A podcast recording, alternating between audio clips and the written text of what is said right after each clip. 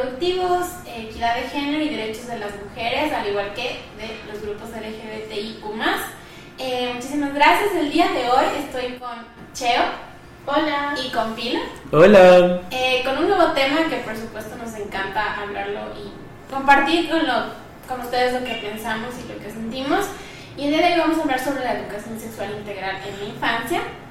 Eh, ya hemos estado hablando un poco, pero siempre nos, gusta especificar en cosas. Eh, creemos importante porque, dado las últimas situaciones, de hecho, por ejemplo, Ecuador, eh, en, el 2020 tuvo su sentencia del caso Guzmán, Albarracín y otros, en donde se especifica, el caso es muy doloroso porque es violencia sexual en el ámbito escolar, y de hecho en esa sentencia se habla claramente, se habla claramente sobre la necesidad de, eh, de poder tener educación sexual integral en las aulas.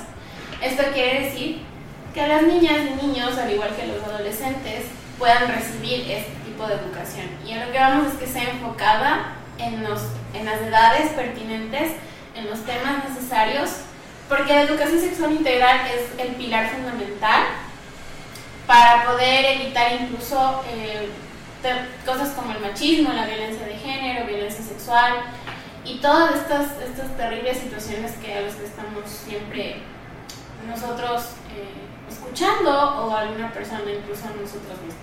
Así que nada, quiero darle la palabra a Che Pilo para que nos digan qué piensa sobre este tema y que nos comparta no sé, no sé si les parece a ustedes empezar hablando de cómo fue nuestra educación sexual desde nuestra perspectiva. nosotros que vamos a ser esta futura generación que sí está un poquito más inmiscuida en este tema, que lo, digamos, a, tratar muchas veces, no en la escuela, en mi caso nunca fue en la escuela, fue en que cuando empecé a usar la copa menstrual, o sea, fue eso, de que yo supe lo que era... Eh, lo que era un clitoris, lo que era mi, vejiga, lo que era todo. Cuando empecé a buscar el por qué la copa menstrual era mejor que toalla. Y en la escuela yo no me acuerdo haber tenido educación sexual. Yo tampoco tuve. O sea, como es, eh, enfocada, ¿no? Me acuerdo que, por ejemplo, en clases de ciencias naturales, que eran estas clases, había este tema como del aparato reproductor. Reproductor. Y ahí enfocaban cosas súper básicas como, no sé, como los métodos anticonceptivos o métodos para evitar enfermedades de transmisión sexual. Pero eso no es educación sexual integral ni tampoco completa, era algo súper así rapidito y básico. Y yo creo que esto sí hay que decir, yo estudié en una escuela religiosa y creo que aún en ese tiempo se no se animaban y se sentían incluso las mismas maestras mal, como en hablarlo y creo que eso pasa muy a menudo también en los colegios, como topar temas, no, es que eso no, no está bien. Y yo creo que eso es mal. O sea, estereotipar al tema o verlo como un estigma o como algo malo. De hecho, yo admiro mucho que en tu colegio hayan tocado al menos de estos temas, porque mi colegio igual era cristiano, era religioso, y estos temas primero eran prohibidos tocarlos, si los llegaba a tocar alguna vez alguien, ni siquiera la profesora de, de ciencias naturales, sino era el pastor de la, del colegio y los temas siempre eran enfocados a la abstinencia, nunca al cuidado. Incluso recuerdo clarísimo que una vez la pastora de mi colegio nos dijo, bueno, les dijo a las chicas de, de mi curso como que si tienen la madurez para abrir las piernas, procuren también tener la madurez económica para eh, como que cuidar o criar a un niño. Entonces nunca, o sea, enseguida asimilas que no hay opciones de cuidado, no hay otro tipo de opciones a raíz de lo que puede suceder. Y a mí se me hace algo sumamente grave porque muchas veces solo hablamos de educación sexual en este término de solo para evitar tener hijos cuando en realidad la educación sexual va mucho más allá. La educación sexual debe tener enfoque de género, enfoque de identidad sexual, enfoque de orientación sexual, de identidad de género, prevención, cuidado de enfermedades, un montón de cosas que van mucho más allá del no tengas un hijo. O sea, por ejemplo, eso a mí me creo que también hay en esta sociedad esta situación de que creen que la educación sexual es por poco y enseñar y hay que ser súper como sinceros y crudos, pornografía, y no es así. O enseñar cosas súper y no es así. Por eso es este término integral. ¿Qué quiere decir integral? Lo que dice, basado por ejemplo en lo que es el, el hechos científicos, basado en la ciencia, pero también basado en estas cosas, por ejemplo, el enfoque de género. Por ejemplo, hablar de todos estos temas dentro. ¿Qué es ser una persona LGBTI y más en, en estos temas? Eh, ¿Qué es, por ejemplo, de tal edad a tal edad que se puede recibir? O sea, eso es necesario porque incluso la educación sexual integral te puede ayudar a identificar cuando estás siendo tu víctima de acoso, por ejemplo, de violencia sexual. No per se, incluso indicios, como que ya vas, vas a empezar a, a ser víctima de eso. Entonces, es para incluso la prevención y no debería ser visto como algo malo porque he visto que muchos grupos antiderechos y conservadores se oponen totalmente, y no solo aquí, en la región completa, a que eso les va a dañar por poco y la mente a los niños y a las niñas, y no es así. Sí, de hecho creo que es bastante útil dar este tipo de charlas, este tipo de información desde lo, la, edad más temprana posible, pero, o sea, como poniendo un objetivo cada vez que empieza a dar esta charla. Es decir, poner en la mente de los niños y de las niñas qué, qué está bien, qué no está bien, cuando un, si un adulto te está topando algo así, ya está pasando un límite. Pero algo que también a mí me pasó un montón fue cuando yo ya empecé a investigar sobre educación sexual para cuidarme y cosas por el estilo todo era heteronormado. Sí. Toda la educación sexual es cómo cuidarte cuando tienes una relación sexual entre un hombre y una mujer.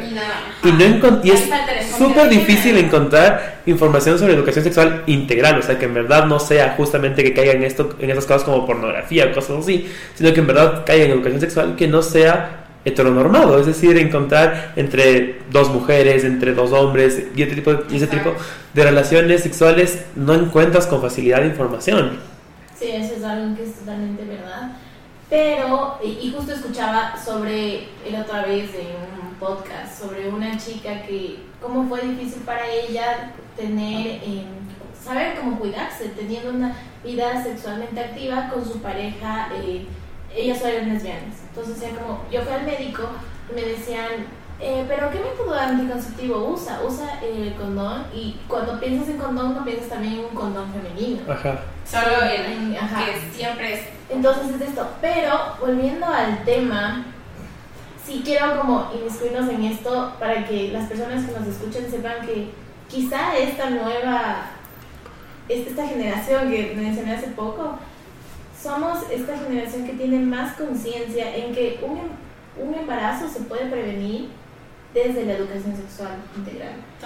Estos grupos antiderechos eh, no entienden que si nosotros no nos abrimos a la idea de implementar políticas públicas que nos ayuden a incrementar esta educación sexual integral, nos benefician en muchos aspectos, pero se cierran y no dan propuestas. tú ves y ellos son solo a la idea de cerrarse y no tener otra solución más que no me pongo esto total, pero no tener ninguna solución. En cambio, lo que me doy cuenta es que eh, desde los grupos eh, que tratan de promover los derechos sexuales y reproductivos en el Ecuador, sí se generan varias propuestas. Hace poco el Ministerio de Educación sacó este plan guiado de educación sexual integral y las personas que estudian es más a profundidad este tema dicen que es algo muy vacío, que no les no tienen protocolos de no tienen protocolos específicos, por ejemplo, de qué saber, cómo, cómo saber actuar ante una violación en una educación, sea desde kinder hasta el último año. Y aquí la norma te sigue diciendo como, si tú tienes 14 años y te violaron en un recorrido, estabas consciente. Y recién pasó eso aquí, como que estaba consciente, estaba, ¿por qué no gritó? ¿Por qué no hizo nada? Y es porque siento yo que estas personas que están tratando de hacer políticas públicas ahora nunca han estado en, en situación de riesgo, o sea, tienen una, una nube de privilegio muy grande. Entonces, cuando tú tienes esta nube de privilegio grande, es difícil ver cuál es lo que falta, qué necesidades la que tienen estos, estos grupos, estos niños, niñas y adolescentes.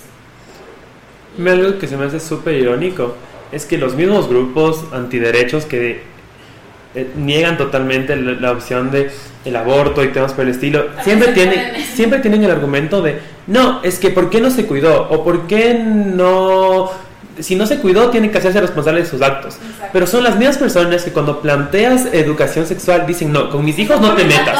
De, de, relaciones sexuales no vas a hablar con mis hijos porque eso es un tema que lo toco yo en casa. Ese tipo de temas no. Y es como, ok, estás diciendo que si no se cuidó, tiene que hacerse responsable, pero no nos deja de enseñarle cómo cuidarse. O, o con ellos no hay, no, no hay a dónde ir. O nos enseñaban a nosotros como que, eh, apréndete todas las partes del aparato reproductor del hombre. Y era como que tú se de y después te tomaban eso como un dibujo, pero no te enseñaban, por ejemplo, esto se llama vagina, esto se llama clítoris, y cuando alguien vaya y te toque la vagina... Sin consentimiento, ajá, Sin consentimiento, tienes que decir, porque muchas veces pasa que es que me toca, me está tocando la galletita, entonces tú sabes... Aparte de este rodeo de los nombres de las cosas, no llamarlas como son, no tiene nada de ver porque es normal, el pene no es la cosita, ni la cosa de acá, ni nada.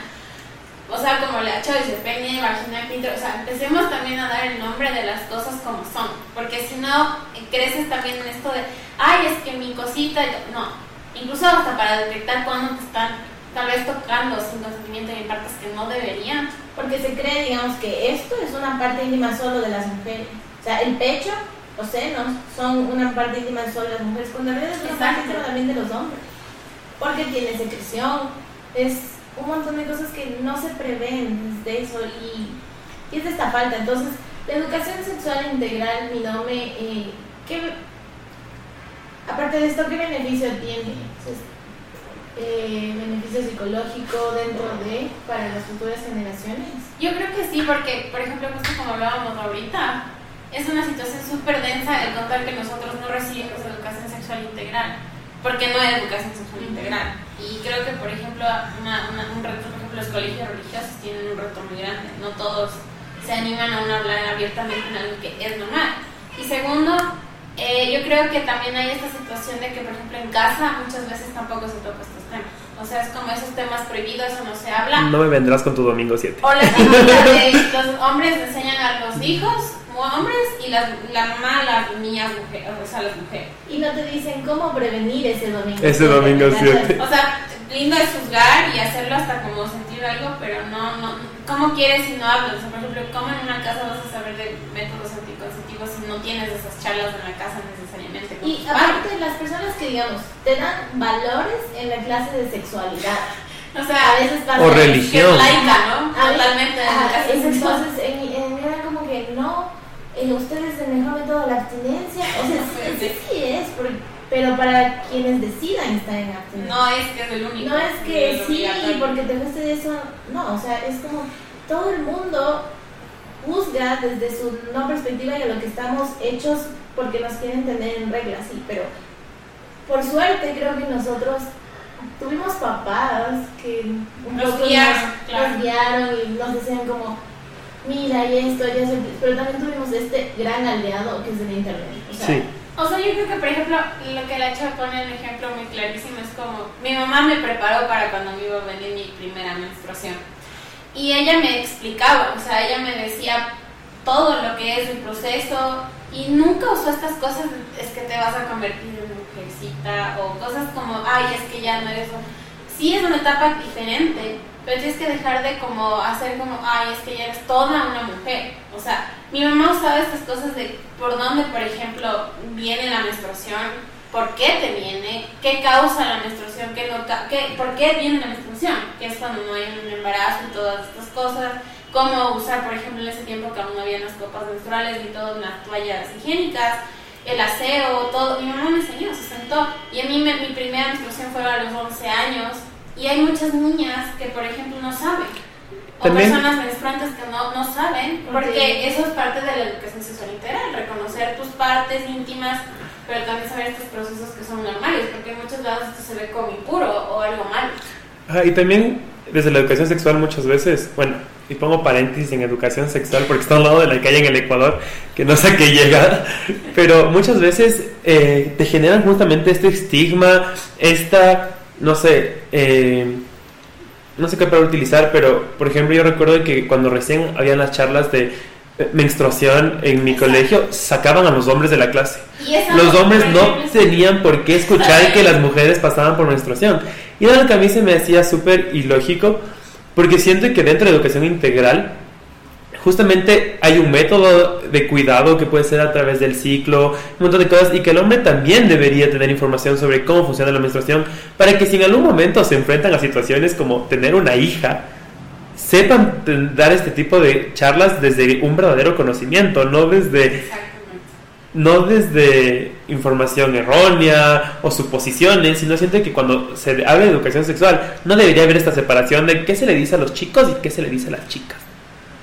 Claro, esa diferencia también, ¿no? O sea, como, ah, no, es que es de mujeres. Entonces, pues entiendes. Yo creo que, por ejemplo, ese es el enfoque de género también. Entender que no es más, no es mejor la clase porque excluyas a los que no tienen que ver nada en ese tema. Todos tenemos que saber todo, incluso para entender el proceso de la otra persona. Entender si tú eres hombre, ah, mira, la menstruación pasa a las mujeres y es algo totalmente normal que se puede conversar. Y, y también tener conocimiento, o sea, yo recuerdo que ahorita tengo 20 años, el año anterior un compañero de mi misma edad recién se había enterado que las mujeres orinaban por un diferente agujero que por donde menstruaban. Y yo no podía creer que alguien de 19 años no tenía ese tipo de información. Y heterosexual. Eso es lo que te digo. persona heterosexual, mujer, pero jamás había tocado. O sea, para mí era como que lavado súper normal, así esto. Y ya con el uso de la copa menstrual, es lo que yo dije, mm, no me sale saber por dónde. Por ahí, claro, exactamente. Entonces, es esto donde yo estaba llena de dudas en mi casa, jamás me entró, o sea, es que jamás a mí me entró la duda porque en el colegio yo estaba tan chava que no puedo hacer esto porque no, porque mejor me das la experiencia y después sale un mundo de, ok, hay mucha información, pero esto también, o sea, tú al estar en una fuente de información tan grande tienes que filtrar Ujú. mucha información. Entonces, digamos, eh, yo veía a Robana, Robana, la chica que era vegetariana. Entonces ella pasó como que con toda su vida con esa mentira de, de que comía, eh, solo era vegetariana y no comía nada más y de- después se le desaparece la, la, la menstruación y ella no sabía qué era no sabía qué era y ella pensó que estaba embarazada y había sido porque porque siempre nos han educado con esto de que la ausencia de menstruación es embarazo es estoy embarazada no estaba embarazada y después se da cuenta de que es esta esta falta de nutrientes que hace también perder la menstruación Claro, también puede ser por eso. Ajá. Y por eso Yo decía que mi mamá fue como la base, ¿no? Como que te explican que la, no hay embarazo, pero puede haber cosas ya un poco más a fondo. Puede ser, inicios, por ejemplo, hablar de endometriosis o cosas ya... Ovarios poliquísticos. Exactamente, o hay algún problema eh, en el funcionamiento, ¿no? O sea, no necesariamente, y eso es muy mm, real, o sea, y eso es lo que te, conlle- te conlleva hablar de educación sexual integral, ¿no? O sea, Ujú. comprender esos procesos normales. Y yo espero que las generaciones que vienen entiendan, porque incluso esto te ayuda a romper tabús. Y te- yo decía esto de las casas porque en los colegios también se debe dar esta como educación, como esta clase, responsablemente bien. Y también se debe llevar a la par en casa, pero lastimosamente en casa hay aún un- donde no se toca estos temas, son aún como algo... o que los padres también desconocen por la falta que ellos tuvieron de educación sexual integral ¿me entiendes? no saben muchos qué es un plan de la- un perdón un calendario menstrual. No saben mucho cómo llevar eso. Entonces tampoco sabes cómo están tus cambios de humor dentro de entonces si yo le preguntaba eso a mi mamá ya no me había podido explicar porque no sabía. Apenas saben como que los efectos de la menopausia como que toda tu vida se centra en menstruación y nada más pero mm, esperemos que haya pronto un nuevo plan de, de salud sexual reproductiva. Educación sexual integral, perdón. Yo, yo creo, yo estoy de acuerdo, para ir finalizando, como esto también es una corresponsabilidad en colegios públicos, privados, municipales, que se empiece a tener esto en la malla, que sea enfocado a las edades necesarias, a los temas adecuados para cada edad, no es que a los 11 vas a hablar de cosas que tal vez necesitas aún entender a los 18, por ejemplo Obvio. y con enfoque de género y sobre todo dejar ese tema y que sea separado de la religión. La educación sexual integral es laica completamente Y no es un tema del que no tengamos que hablar, del que tengamos que no decir nada, más bien es un tema del que hay que empezar ya a hacer mucho ruido, porque es importante. Entonces, esa de mi parte, Pino, no sé si quieres una conclusión antes de. Sí, yo creo que es muy importante eh, que dentro de la educación sexual también siempre se hable de identidad de género y de orientación sexual, sobre todo cuando es en la niñez, porque no hay nada mejor para un niño trans o para una niña trans o para un niño de cualquier orientación sexual que entender que lo que está viviendo es normal, tiene formas de cuidarse, tiene eh, formas de sentir placer a futuro de una forma responsable.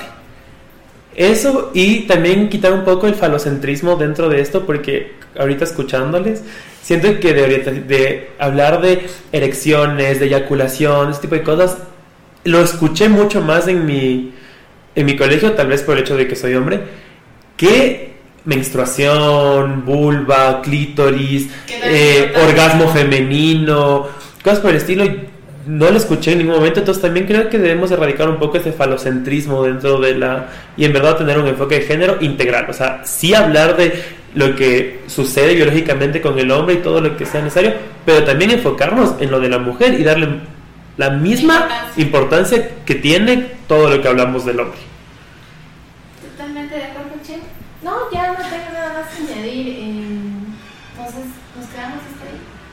Sí, eh, muchas gracias por acompañarnos en este episodio. Recuerden dejarnos sus mensajes o comentarios en nuestras redes sociales y como siempre es un, gusto eh, acompañarlos. Muchas gracias, chao.